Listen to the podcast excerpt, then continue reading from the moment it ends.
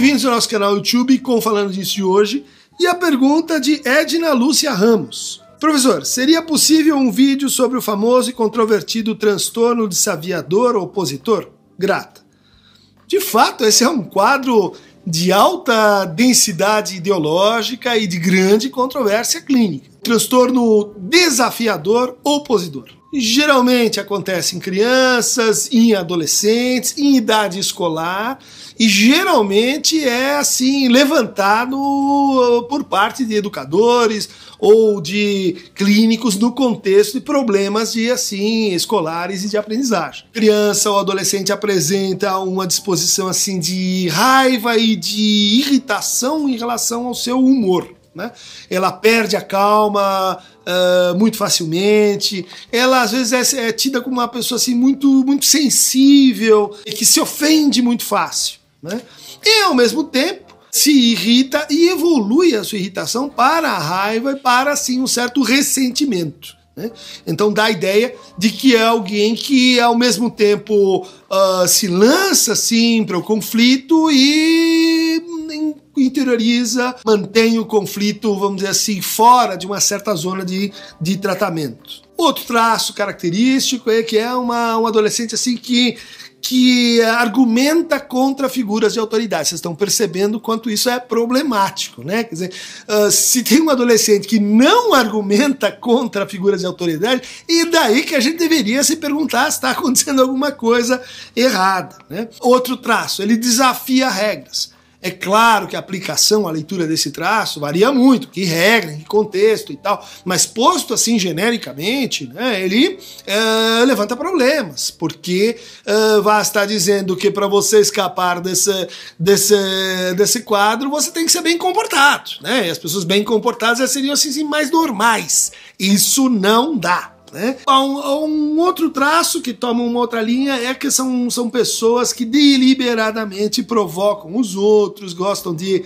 criticar os outros, gostam de atacar os outros. Outra característica é que culpam os outros pelo seu mau comportamento. Né?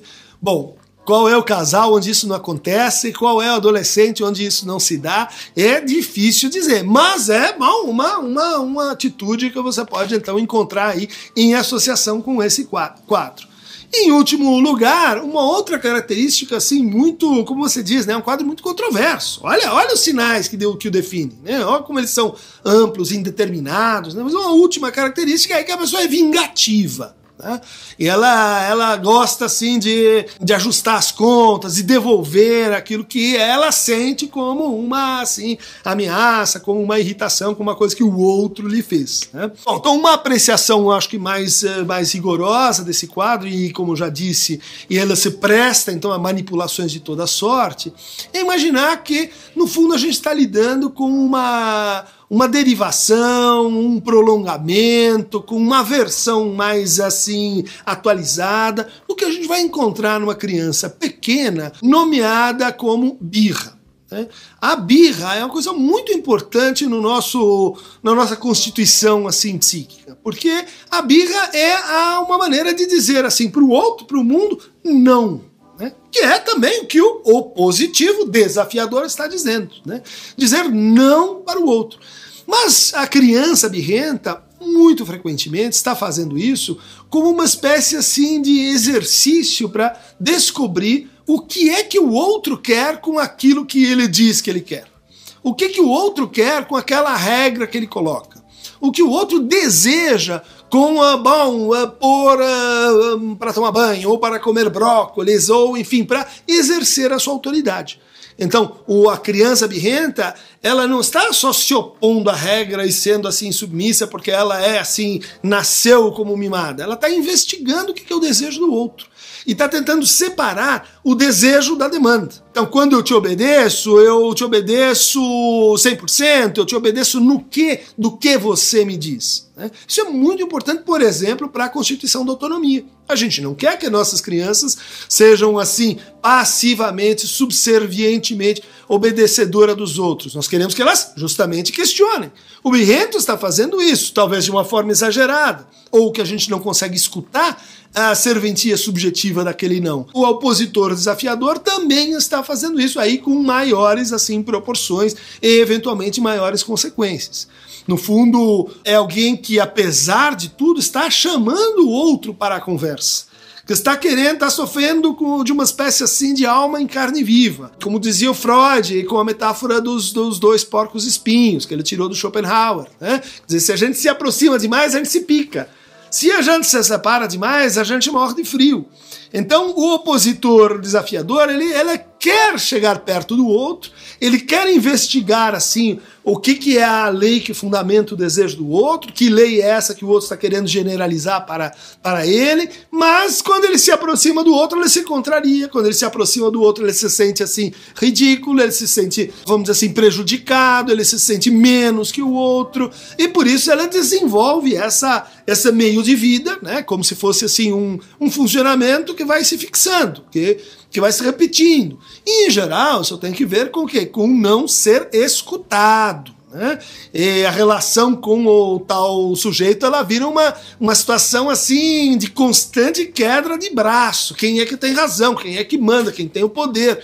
Quem é que tem mais força? E isso é o que? É um esvaziamento da conversa. Isso é um esvaziamento, né? É, acaba bloqueando aquilo que talvez teria sido, então, para esse sujeito a sua estratégia para se colocar diante do outro, para lidar com a sua falta e para escavar a, esse espaço, esse gap entre demanda e desejo. Então tá aí, esse concordo com você, controverso quadro clínico uh, do transtorno opositivo desafiador. Quem quiser uh, ler um pouco mais sobre isso, eu diria assim, é, frequente a literatura sobre questões é, escolares. Então, não vou te recomendar nenhum livro específico sobre esse quadro, mas um conjunto de trabalhos que discute, debate, inclusive essa determinação um pouco ideológica né, de certos quadros no contexto institucional da escola. Começar é, pelo trabalho que é uma compilação do meu amigo Rinaldo Voltolini,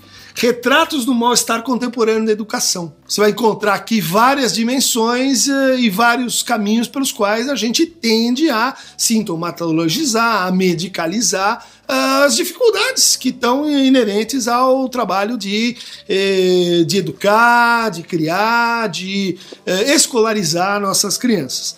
Outro trabalho nessa direção, mas aí pensando mais clinicamente essa dificuldade, vai ser o trabalho do Pablo Poisner, Fugir para Adiante. O que desejo do analista que não retrocede entre as crianças, da editora Agente. E para quem está uh, mais interessado na dimensão assim de, do saber, de como, como esse, essa dimensão do desafio, uh, do não, tem que ver com, no fundo, a formação de um potencial pesquisador, né? de alguém que tem uma atitude insubmissa e questionadora diante do saber. Esse é o trabalho de Martin Menes, L'enfant et le savoir, uh, de onde vem o nosso desejo de aprender, da Sul. Um abraço quem quiser uh, receber mais fragmentos opositivos e desafiadores do Falando Nisso, clique aqui no Aqueron Tá Movendo.